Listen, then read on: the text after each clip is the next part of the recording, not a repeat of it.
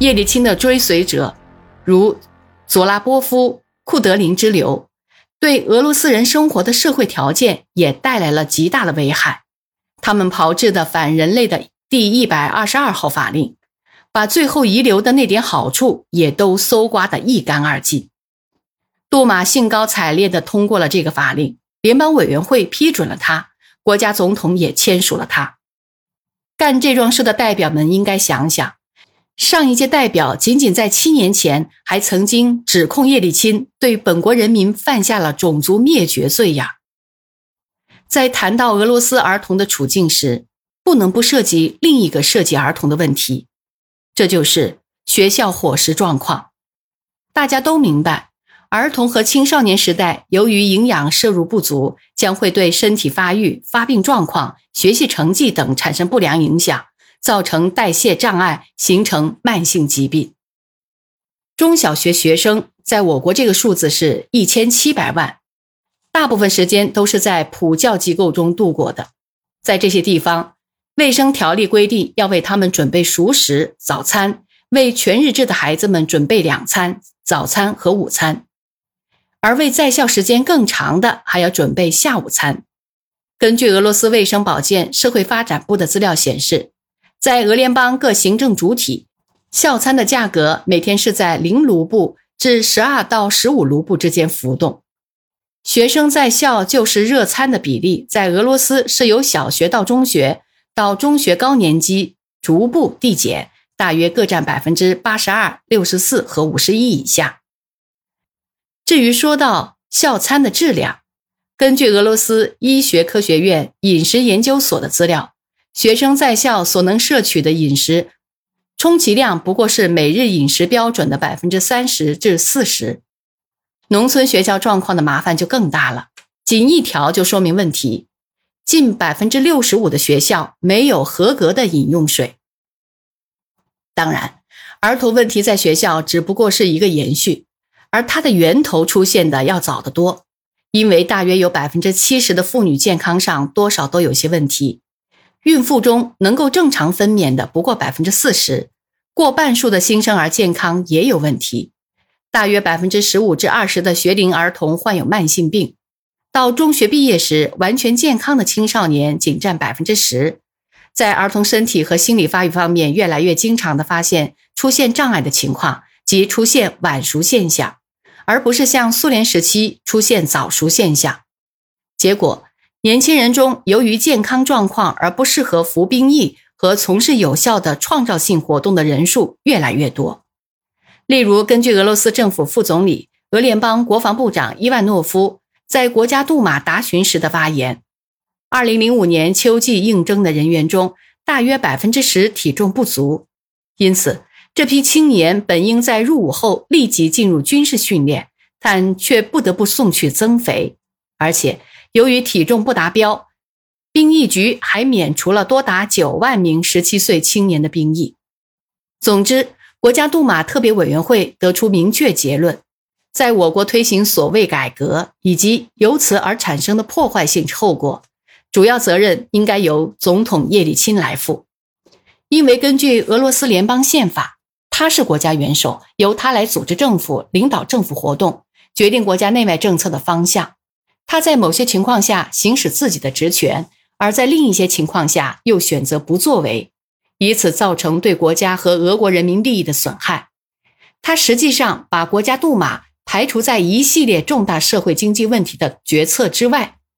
在对待国家杜马的态度上，他的行为常常同当年对待俄联邦最高苏维埃的态度一样。正是在叶利钦统治的年代。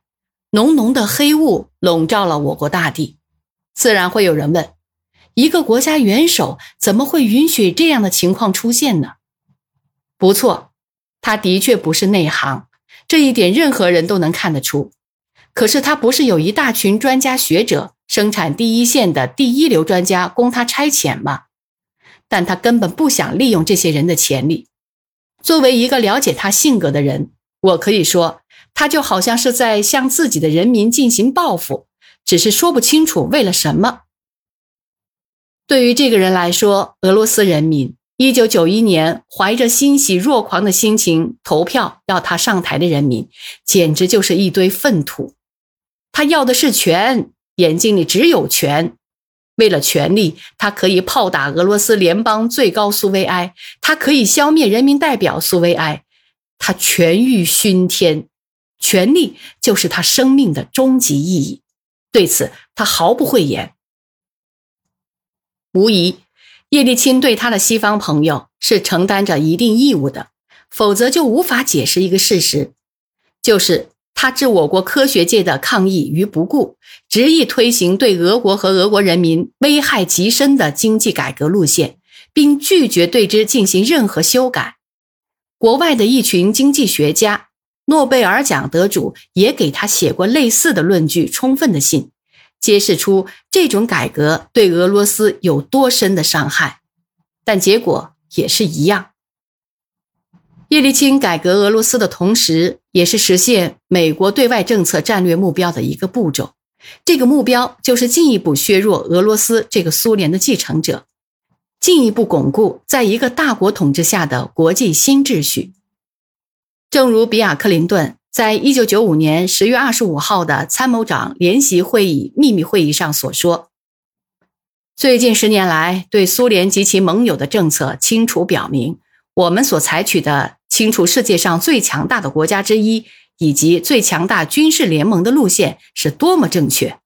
我们利用苏联外交的失误，戈尔巴乔夫及其一伙的非同寻常的自以为是，其中还包括利用那些公开站在亲美立场的人。我们获得了杜鲁门总统想要通过原子弹从苏联获取的东西。不过，这里有一个非常重要的区别，就是我们还附带获得了原料供应，而不是原子弹毁灭的国家。如果是那样，恢复起来可就不容易。